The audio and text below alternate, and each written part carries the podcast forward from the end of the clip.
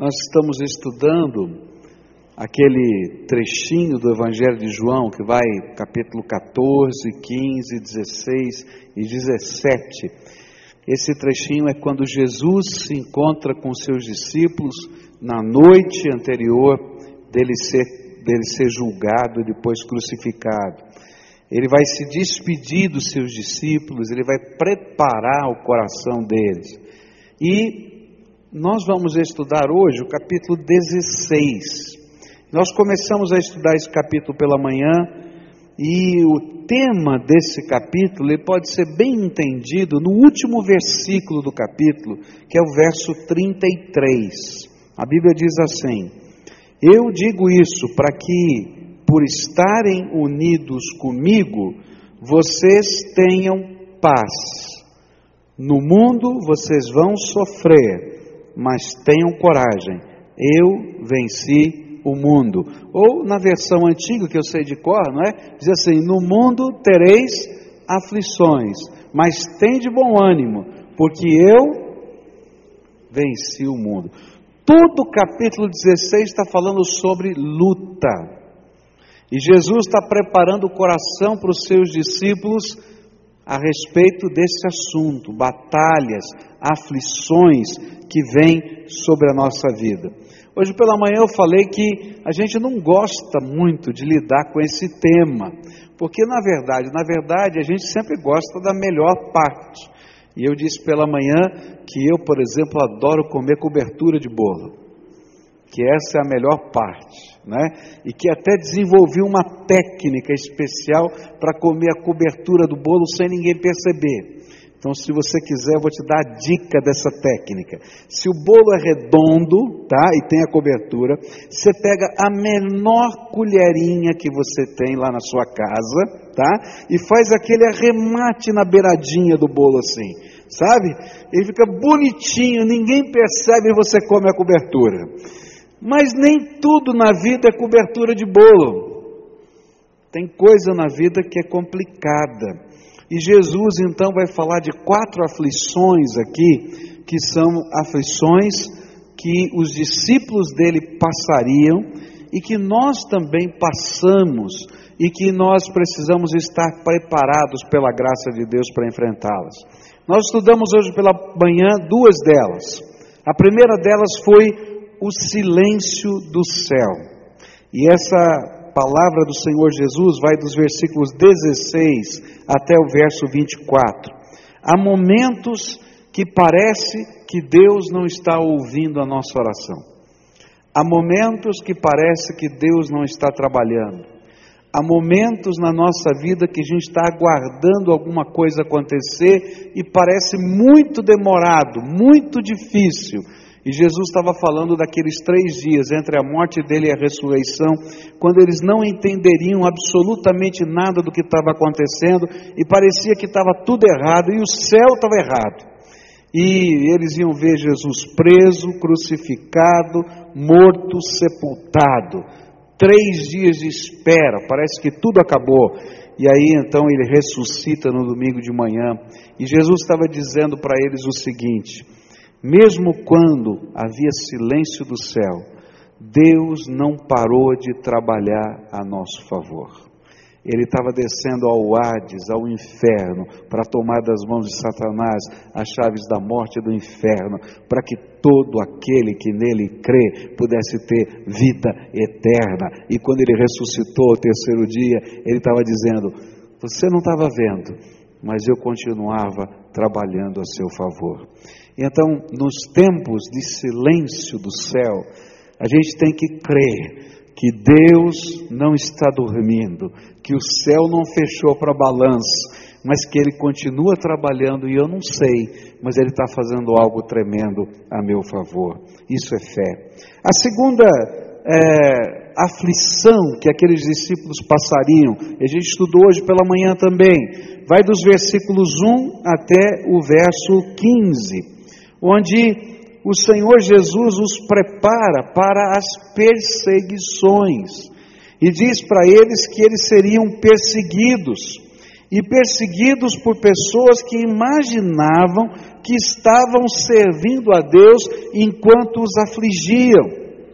E eu disse que às vezes isso é a coisa mais doída no coração, quando a gente é julgado no nosso caráter, quando as pessoas não entendem a nossa fé, quando as pessoas não compreendem aquilo que a gente está fazendo para a glória de Deus, a gente é tremendamente criticado, às vezes até perseguido, literalmente perseguido. E a palavra do Senhor para eles foi o seguinte: eu digo isso para vocês, não abandonem a sua fé. Que é nessa força de amar as pessoas e de manter a nossa postura que Deus vai revelar a graça. E aí Jesus faz uma série de promessas a promessa é que enquanto a gente estiver amando as pessoas, enquanto a gente estiver fazendo o que Jesus mandou, a gente ama as pessoas que nos ferem, a gente serve as pessoas que nos ofendem, enquanto a gente está fazendo isso, o Espírito de Deus convence do pecado, convence do que é certo e do que é errado, a justiça, e dá a certeza de que um dia haverá um juízo eterno. E o que a gente faz nesse tempo? A gente continua na presença de Deus, sabendo que Ele vai dividir os seus tesouros conosco. Nessa noite eu queria continuar esse estudo, e então queria falar de mais duas aflições que vêm sobre a nossa vida. A primeira delas vai aparecer nos versículos 25 até 28, onde a Bíblia diz assim: E Jesus terminou dizendo: eu digo essas coisas a vocês por meio de comparações, mas chegará o tempo em que não falarei mais por meio de comparações, pois falarei claramente a vocês a respeito do Pai. E naquele dia vocês pedirão coisas em meu nome, e eu digo que não precisarei pedir ao Pai em favor de vocês, pois o próprio Pai os ama e Ele os ama porque vocês de fato me amam e creem que vim de Deus. Eu vim do Pai e entrei no mundo, e agora deixo o mundo e vou para o Pai. Outra aflição que os discípulos viveriam e que nós vivemos também é não compreender as coisas espirituais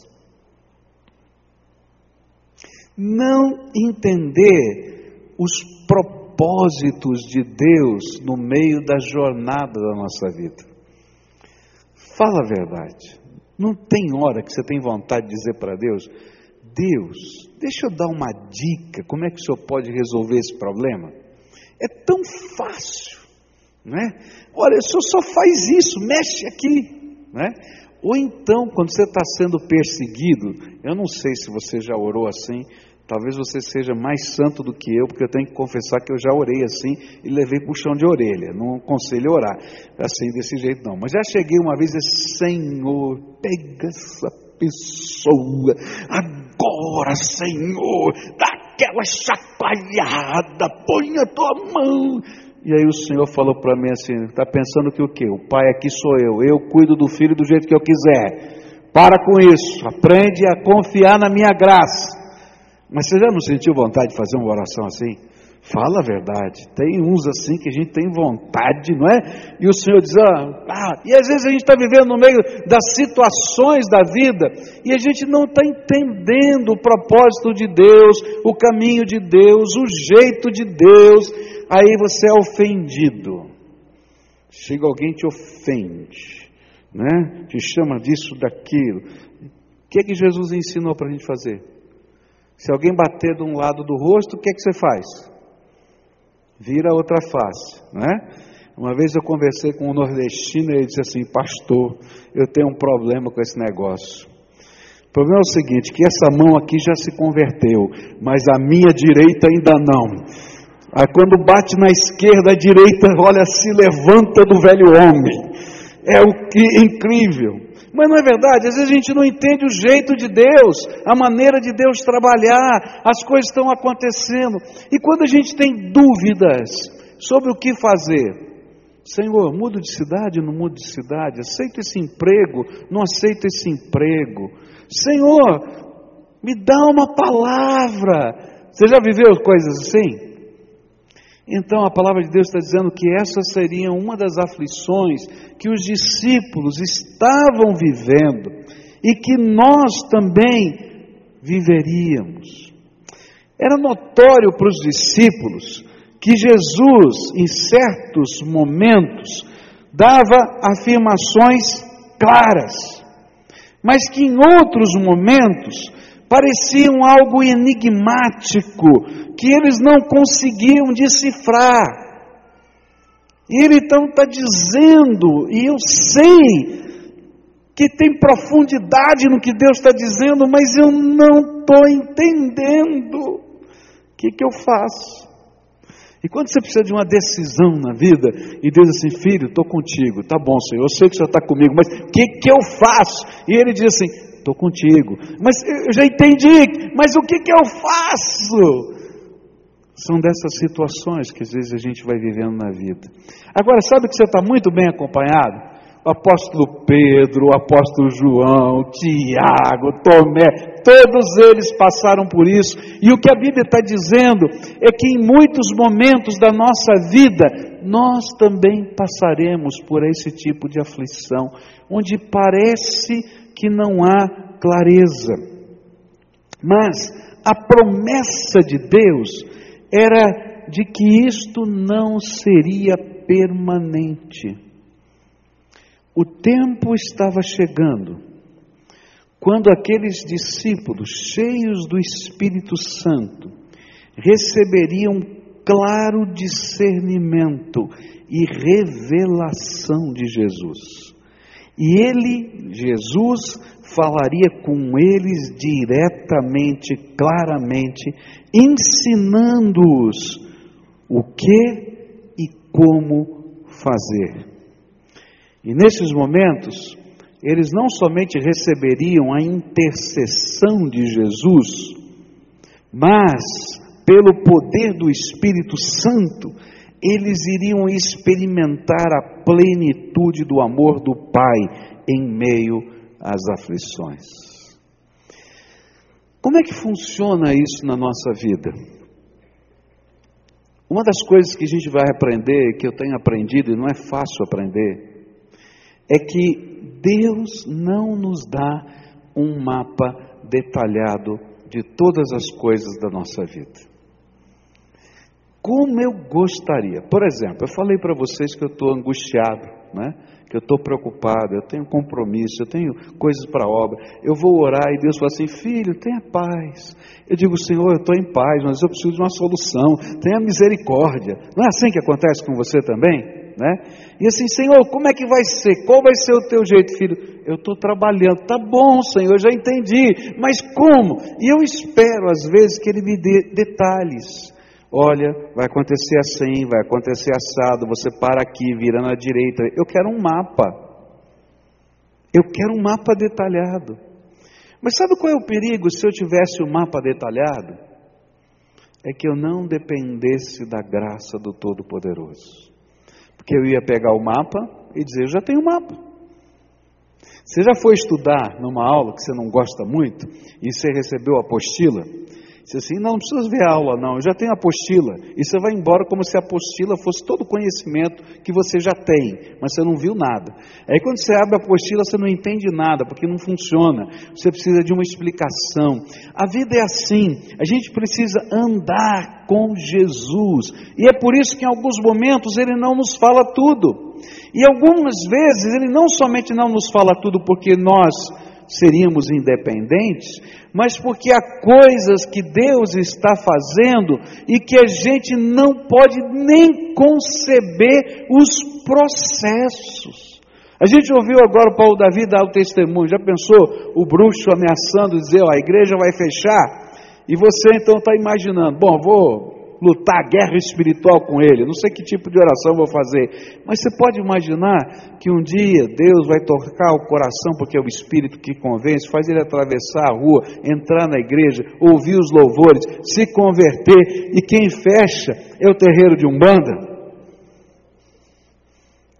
Eu não sei o que Deus vai fazer, nem como Deus vai fazer, mas Deus está trabalhando a nosso favor.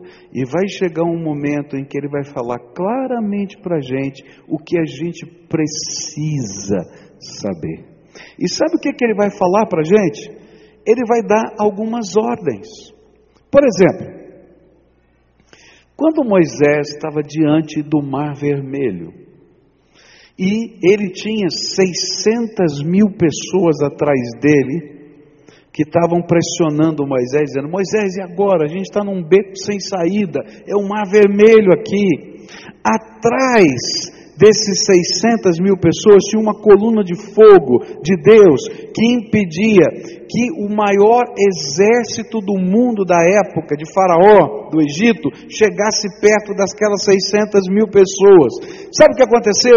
O povo começou a ficar desesperado, uns começaram a chorar, uns, outros começaram a gritar, outros se jogavam no chão, era desespero pleno. Eu estava no Peru quando aconteceu o terremoto, e eu estava na rua, no meio da rua, quando o terremoto aconteceu lá no Peru alguns anos atrás. E foi interessante, muito, muito estranho, porque quando começou a tremer, eu não entendi, eu nunca tinha visto terremoto na minha vida, né? Eu achei que estava acontecendo algum problema, mas eu não estava entendendo direito o que era. Até caí aqui na minha mente que era um terremoto. Eu só olhava para aqueles postes e os postes balançavam. Eu dizia: o que está acontecendo aqui? Os carros pulavam na rua, mas todo mundo que já morava lá e sabia o que era terremoto, alguns começavam a se jogar no chão e dizer: tem misericórdia, Deus Deus tem misericórdia, oh, que coisa terrível que vai acontecer. E as casas ali começaram a quebrar.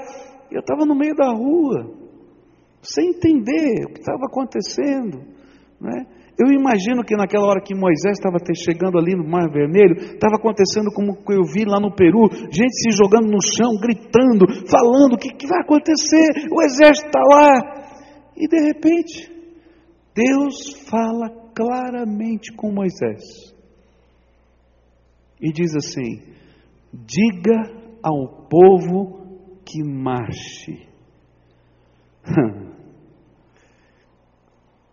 Marchar para onde, Deus? Para dentro do mar. Você está entendendo porque às vezes Deus não pode falar claramente com a gente? Porque nessa hora a fé de Moisés, por causa da clareza da palavra, foi testada. Ele tinha que se levantar no meio daquela multidão e dizer: Vamos marchar. E ninguém ia marchar para o mar, porque todo mundo tinha medo. E então ele começou a ele a ir para frente do mar, porque se ele não fosse o primeiro a marchar, ninguém marcharia. E aqueles que carregavam, não é? As coisas de Deus tinham que marchar junto. E na medida em que ele foi entrando naquele mar e a vara de Moisés tocou aquele mar, o mar se abriu. Quando o mar se abriu, todo mundo marcha. Mas quando o mar está fechado e você tem que entrar primeiro, todo mundo fica olhando. Né? E quando Deus fala claramente com a gente, é hora da gente marchar, ouvir a voz de Deus, por isso, algumas vezes, Deus conhecendo o seu coração e sabendo que você não está preparado para ouvir uma mensagem clara, Ele diz: Eu estou trabalhando. E Ele vai preparando a nossa alma para quando Ele falar as coisas claras, a gente ter coragem de marchar na direção dos projetos de Deus. E é por isso que Jesus vai dizer: vai chegar a hora, está chegando o momento em que eu vou poder falar com vocês claramente. Você quer que Deus fale com você claramente? Então você precisa agora crer no imponderável de Deus e está disposto a fazer tudo quanto Ele te ordenar. Porque se você não estiver disposto e Ele tiver que preparar o seu coração, ele vai ter que usar metáforas. Mas quando a gente vive essa vida cheia do Espírito Santo, do poder de Deus, e a gente crê no imponderável de Deus, Deus vai nos dar ordens. E queridos, essas ordens nem sempre são muito fáceis. Porque às vezes essas ordens não nos parecem coerentes. Você pode imaginar Josué, ele está orando e dizendo: Senhor, eu preciso de uma estratégia para que os muros da cidade de Jericó caem. E aí vem o anjo do Senhor e diz: Quem é você, anjo? Você é a favor da gente ou contra a gente? Já com a espada na mão, está lá Josué. Diz: Não, eu sou o príncipe dos exércitos do Senhor. E eu vim aqui trazer a estratégia da vitória. Aleluia, Deus! O Senhor ouviu a minha oração. E aí ele diz para o general Josué: Olha, você vai organizar a batalha da seguinte maneira: durante sete dias vocês vão marchar em volta da muralha. E não vão fazer nada, só vão marchar uma vez por dia. No sétimo dia, vocês vão marchar sete vezes em volta da muralha. E na sétima vez, quando vocês marcharem em volta da muralha, vocês vão parar e vão começar a gritar, vão, vão quebrar jarros, vão tocar trombetas.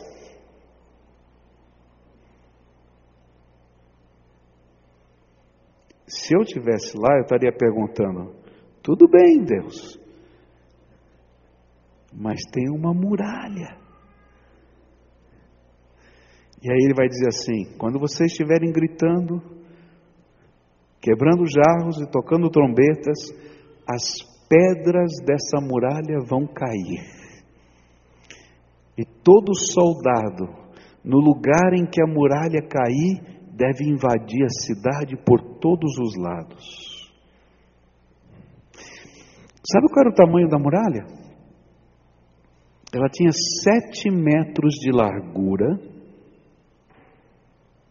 por cerca de 15 metros de altura, feita de pedra. Dava para passar duas carroças em cima da muralha.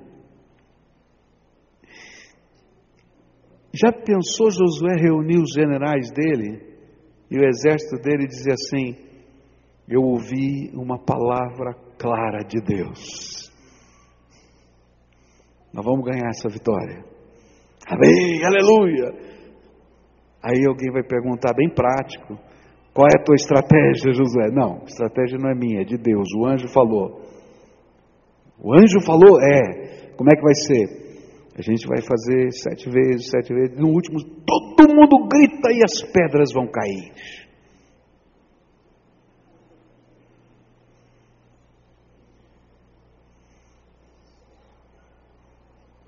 Quer dar essa mensagem? Reúne o pessoal da tua empresa e diz para eles que você vai resolver o problema que você está enfrentando desse jeito.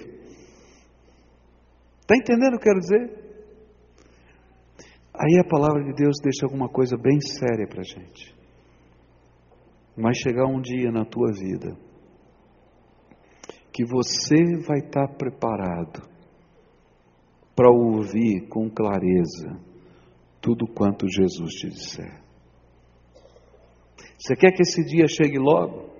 Que o anjo do Senhor chegue e fale com você, que os projetos de Deus possam ser colocados para você. Então tem uma lição que vem antes disso. Uma fé incondicional a Jesus Cristo. Uma fé incondicional a Jesus Cristo. Nesse dia, sabe o que vai acontecer? A Bíblia fala que Deus não apenas vai falar com clareza para a gente, mas até antes da gente pedir, o Deus que já conhece todas as coisas, antes até de Jesus interceder por nós, o Deus que conhece todas as coisas, antes até do Espírito Santo, com gemidos inexprimíveis, como a Bíblia fala, interceder ao Pai por nós. O Pai que nos ama vai nos dar aquelas coisas, simplesmente porque viu no nosso coração um coração maleável e entregue na mão de Deus. E nesse meio tempo, Deus está trabalhando a minha vida. Algumas vezes, quando eu estou pedindo clareza para Deus, Deus está dizendo para mim, filho, você não está preparado. Você está pronto para ouvir o que eu mandar? Do jeito que eu mandar? E às vezes Deus tem que trabalhar na nossa vida para a gente entender lá na frente que esse era o único jeito de Deus tratar o nosso coração. Então hoje eu vim aqui dizer para você uma coisa muito simples. Deus quer falar com muita clareza com você. Ele nunca deixou de falar. Às vezes até ele fala de uma maneira que ele revela a presença dele para você e você sabe que ele falou, mas você não entendeu. Mas você não está abandonado e Ele está preparando o seu coração. E quanto mais você adquirir de experiência e vivência na presença dEle, mais claramente Ele vai poder anunciar as coisas imponderáveis que o céu já pensou e que vão acontecer, porque Ele é o Senhor de todas as coisas. E os processos de Deus nunca são aqueles que nós imaginamos, porque senão nós poderíamos fazê-los são aqueles que só Deus pode fazer e eles fogem o nosso controle completa e totalmente. Por isso eles são do Deus vivo. Algumas vezes eu não sei o que ele vai fazer. Algumas vezes eu não tenho a mínima ideia. Algumas vezes eu entro em desespero, como você entra, e eu só vou escutar, filho, eu estou trabalhando. Espera. Mas o que, que o senhor vai fazer? Não tem jeito. Eles não terminou ainda. Não terminou ainda. Eu estou no controle. Algumas vezes, meu coração está pronto. E ele fala: Vou fazer isso. E às vezes é tão complicado quando ele diz isso, porque se a gente contar, ninguém vai acreditar. Parece loucura. Quarta e última provação ou aflição que nós enfrentamos. Versículos 29 a 33 diz assim: Então os seus discípulos disseram: Agora sim, o Senhor está falando claramente e não por meio de comparações. Sabemos agora que o Senhor conhece tudo e não precisa que ninguém lhe faça perguntas por isso nós cremos que o Senhor veio de Deus. E Jesus respondeu: Então agora vocês creem? Pois chegou a hora de vocês todos serem espalhados, cada um para sua casa. E assim vão me deixar sozinho. Mas eu não estou só, pois o Pai está comigo. Eu digo isso para que, por estarem unidos comigo, vocês tenham paz. No mundo vocês vão sofrer, mas tenham coragem. Eu venci o mundo. A última grande aflição que os discípulos viveriam e que nós vivemos era a aflição de perceber quão intensa é a nossa própria fraqueza. Olha que coisa.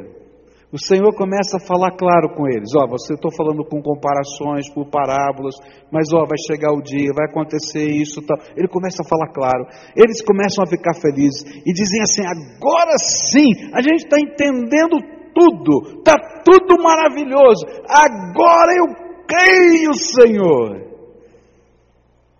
E aí Jesus sabe o que ia acontecer alguns minutos depois. Ele levaria três amigos dele para orarem com ele. E os três iam dormir enquanto ele estava em agonia na presença do Pai. Quando ele foi preso, um dos discípulos, Judas Iscariote, chega, dá um beijo nele. E ele diz assim: Com um beijo você me trai? Depois, os discípulos veem preso Jesus ser preso, tá? E ficam com medo. E todos eles vão se esconder. Pedro, João, eles vão seguir Jesus de longe para ver o que vai acontecer. E quando chega no pátio onde ele está sendo julgado, o julgamento está acontecendo da casa e tem uma fogueira, eles estão ali de longe tentando ouvir o que está acontecendo. Alguém pergunta: Você não é um dos do time aí de Jesus que está preso? Não, nem conheço esse homem. E três vezes Pedro nega Jesus. Sabe qual é uma das grandes aflições que eu e você vamos viver ao longo da vida? É que você não é tudo o que você imagina que é. Você não faz tudo o que você fala que faz. Você não vive tudo o que você gostaria de viver. E até quando você acredita em Deus, você não acredita tanto quanto você imagina que acredita. E às vezes na nos confrontos da vida, a gente vai ver a nossa fraqueza. E a nossa fraqueza vai parecer tão difícil. Eu me lembro de uma noite, uma noite que eu sabia o que eu tinha que fazer. E eu tinha certeza clara do que eu tinha que falar. E eu tive medo e não falei e não fiz. E quando eu cheguei para dormir, eu estava fora da minha cidade, eu não conseguia dormir, eu só conseguia chorar. Porque eu tinha tanta vergonha de Deus, porque eu sabia o que Deus queria que eu fizesse, eu sabia o que eu tinha que falar, eu sabia, eu sabia claramente.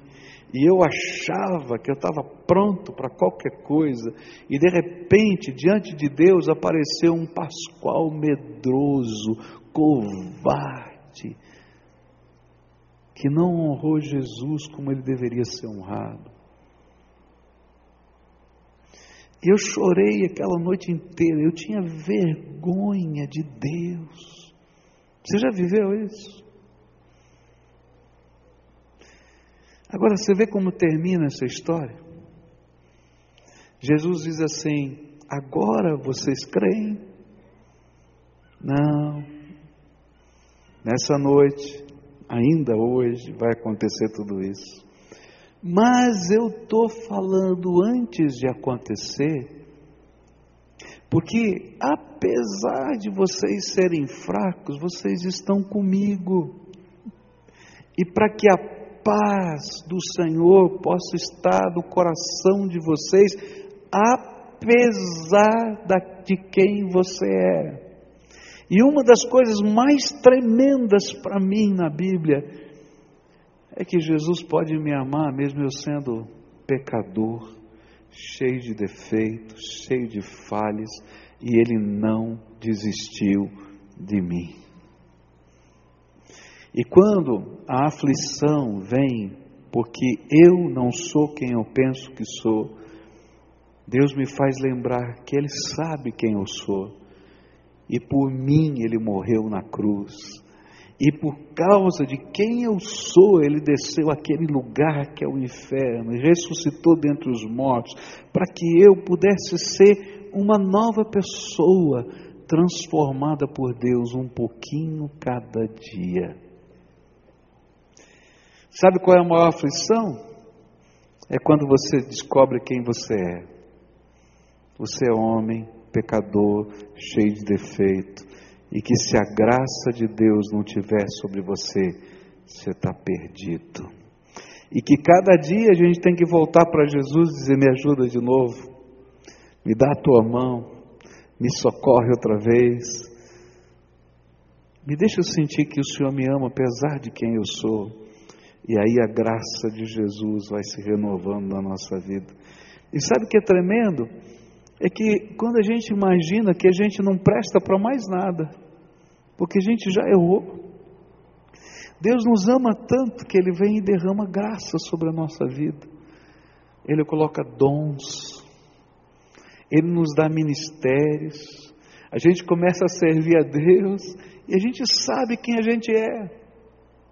Eu me lembro de uma das primeiras vezes que eu tive que expulsar um demônio, eu não sabia como é que era esse negócio. E uma pessoa começou a rolar sobre as suas os móveis da sua casa endemoniada. E eu fiquei tão preocupado que aquela pessoa ia se machucar. Né? E eu disse assim: Senhor, manda os teus anjos, do jeito que eu estou falando aqui para você, Senhor, manda os teus anjos aqui para amarrar essa pessoa, senão ela vai se machucar.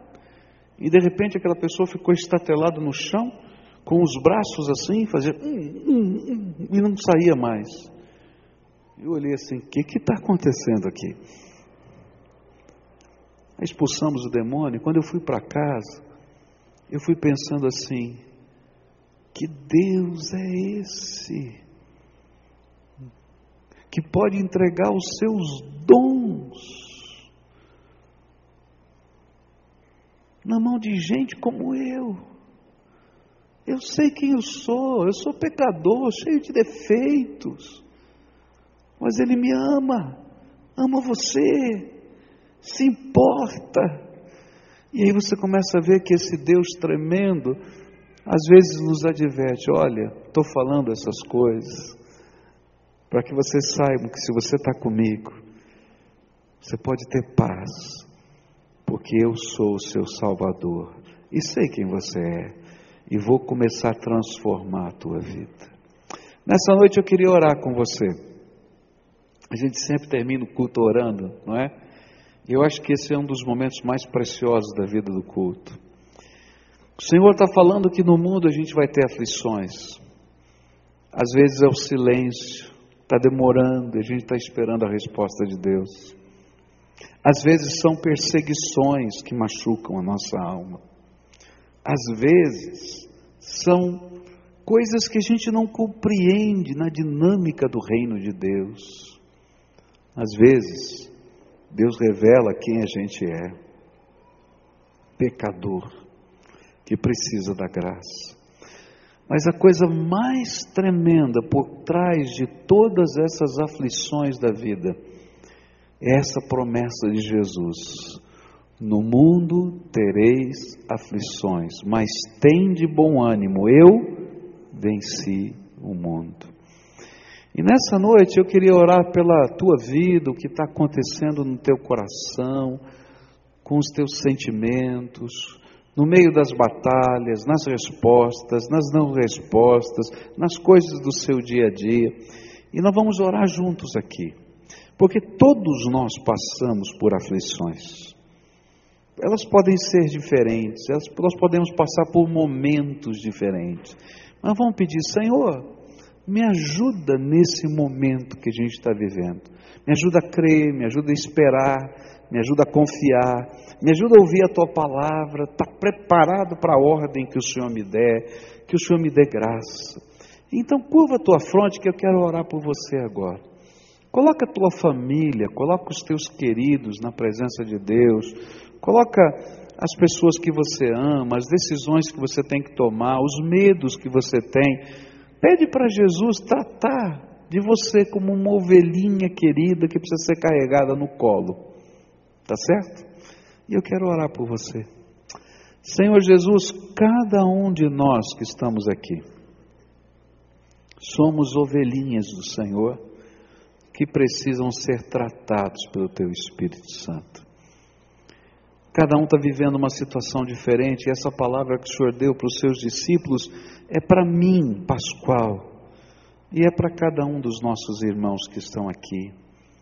E eu quero te pedir, vem com a tua graça, a mesma graça com que o Senhor cuidou de cada um dos discípulos, que o Senhor rebanhou de novo quando eles se afastaram por causa da tua morte, Senhor, antes da ressurreição. Ó oh, Senhor, Trata de cada um de nós aqui. Toma, Senhor, as lutas, os medos, os pesares, as dificuldades, as ansiedades. Fala como o Senhor falou com Moisés, com Josué, e dá-nos a capacidade de crer no imponderável do Senhor. Se nós não estamos preparados para ouvir isso, então trata o nosso coração. Escuta, Deus, a nossa oração e revela a tua bênção na necessidade de cada um. Em nome de Jesus eu oro. Amém. Mas eu queria fazer uma segunda oração hoje. Eu vou convidar algumas pessoas para virem aqui à frente para a gente orar. Há pessoas, nós oramos por isso hoje de manhã e eu quero orar outra vez essa noite, que estão lutando com Deus. O Espírito de Deus está querendo trabalhar na tua vida. E você tem medo de alguma coisa que Deus quer fazer com você. Algumas pessoas estão decepcionadas consigo mesmas, porque Deus já ministrou no seu coração e falharam. E às vezes a gente fica ouvindo as vozes de Satanás dizendo para a gente: não tem jeito para você, é mentira. Jesus te ama e tem um propósito para você, e Ele tem algo tremendo para fazer na tua vida. Às vezes a gente olha para as muralhas que são grandes demais, como aquelas de Jericó, e a gente imagina, não vai funcionar. E o Senhor está dizendo: o príncipe dos exércitos do Senhor já está aqui para dirigir a tua vida. Segue o Senhor dos Senhores, Jesus Cristo, nosso Salvador, que Ele que vai estar tá segurando na tua mão. E talvez o que precise acontecer hoje é uma rendição uma entrega. Jesus, eu quero me colocar na tua mão. Eu preciso ser restaurado. Eu preciso ser trabalhado dentro da minha alma. Eu preciso sentir o poder do teu espírito de novo. Eu preciso ouvir a tua palavra de afirmação sobre a minha vida. E eu queria orar com você hoje, que está ouvindo a voz do Espírito e o Espírito está dizendo: estou falando com você, não estou falando com o vizinho, Estou falando com você. E eu vou pedir para você sair do seu lugar e vir aqui na frente. E eu sempre repito por que, que eu faço isso. Não é porque esse lugar é sagrado, não é porque o pastor é poderoso, não é porque essa igreja. Isso aí não funciona, gente. Tudo isso aqui vai passar. É porque eu preciso saber se eu estou me rendendo ou não. E a primeira grande tentação que eu tenho é dizer: vou fazer do meu jeito. E querido, do teu jeito você está fazendo a vida toda. O que tem que fazer é parar de fazer do teu jeito para fazer do jeito de Jesus. E se você está ouvindo a voz do Espírito, então agora é a hora de rendição. E o símbolo da rendição é você levantar do teu lugar e dizer: Senhor, do teu jeito, o que, que o Senhor quer fazer na minha vida? o que o Senhor quiser, do jeito que o Senhor quiser, faz, me ajuda. Eu preciso dessa tua palavra de ordem. Então, se o Espírito de Deus está falando com você, vai saindo do teu lugar, vem para cá. Eu quero orar por você. Vem para cá, em nome de Jesus. Se tiver gente aqui no meio dos músicos, porque Deus fala com músicos também, são gente. A gente não adianta se esconder atrás dos instrumentos. Se o Espírito de Deus falou com você, Vem aqui também, eu quero orar por você. Se falou com vocês aí atrás, vai vir para cá. Todos nós a quem o Espírito Santo está falando, se você ouviu a voz do Espírito aí no teu coração, quero orar por você. Rendição, você está entendendo? Entrega, entrega. E vai ouvir a palavra de afirmação do Senhor. Eu fico imaginando aquele dia que Jesus encontrou com Pedro lá no mar da Galiléia. E ele pergunta: Pedro, tu me amas? Tu sabes que eu te amo. Pedro, tu me amas? Tu sabes que eu te amo. Pedro, tu me amas? Tu sabes todas as coisas, tu sabes que eu te amo. Então apacenta os meus cordeirinhos. Eu acho que Pedro nunca mais esqueceu esse dia, porque três vezes ele negou Jesus e três vezes ele disse que amava Jesus. E o Senhor três vezes confirmou a vida dele. Apacenta os meus cordeirinhos. Eu tenho uma missão, eu tenho um propósito para você. Às vezes a gente precisa ouvir essa palavra. E a gente está lá tentando fazer o máximo, como Pedro, trazendo a rede com os peixes. Mas o que ele mais precisava era dessa palavra de afirmação do Senhor. Hoje o Senhor quer te abençoar com essa palavra de afirmação. Você é bendito, você é acolhido. Vou ministrar na tua vida. Talvez você não esteja preparado para dizer tudo claramente, mas eu vou trabalhar na tua vida. Então vamos orar juntos? A primeira oração eu nunca posso fazer, só você pode fazer. O que é que você está entregando para Jesus hoje? O que, é que o Espírito Santo falou com você? Qual é a batalha da tua alma? Qual é a entrega? Qual é o medo? Qual é a luta da alma que está aí dentro de você? Fala para Ele. Qual é a decepção? Com pessoas ou com você mesmo? Coloca na mão do Senhor. Coloca na mão do Senhor. E Ele vai acolher você agora. Agora eu quero orar por você. Senhor Jesus, aqui estão teus filhinhos. Senhor, eles estão muito bem acompanhados. O apóstolo Pedro um dia teve no lugar deles. Eles estão muito bem acompanhados porque na tua palavra o Senhor revela os defeitos e os pecados de todas as pessoas, para que a gente entenda que até aquelas que a gente imagina que são as mais santas do mundo, são pecadores que sempre precisaram da tua graça. E nessa hora, Senhor, eu quero te pedir, vem e derrama a tua graça sobre esses teus filhinhos. Eles estão aqui buscando a tua face. Estão aqui dizendo: Jesus, tenha misericórdia de mim, entra no meu coração, mexe na minha alma, me perdoa. Ou no meio dessa batalha, eu não sei como agir, já botei os pés pelas mãos. Não tem jeito, nem com a tua graça. E nessa hora que o teu espírito testifique ao espírito deles, vocês são meus filhos amados, eu nunca vou desistir de vocês. Vocês são meus filhos amados, eu tenho coisas preparadas especialmente para vocês. E Senhor, eu não poderia falar que coisas são essas porque eu não sei. Mas eu sei, Senhor, que o teu Espírito sabe todas as coisas. E eu te peço em nome de Jesus, revela pelo menos umazinha, para que eles sintam que o Senhor está preparando algo grande, algo especial para cada um deles. E que os medos que às vezes envolvem o nosso coração sejam transformados numa coragem que não é nossa, mas vem de uma experiência e de um temor que a gente tem do Senhor. Vem e visita os teus filhos, instala o teu reino dentro do coração de cada um deles, e que esse teu reino se expanda, envolva toda a vida, toda a família, todos os negócios, tudo, e que a alegria do Senhor esteja na vida deles. Em nome de Jesus que eu oro. Amém e amém.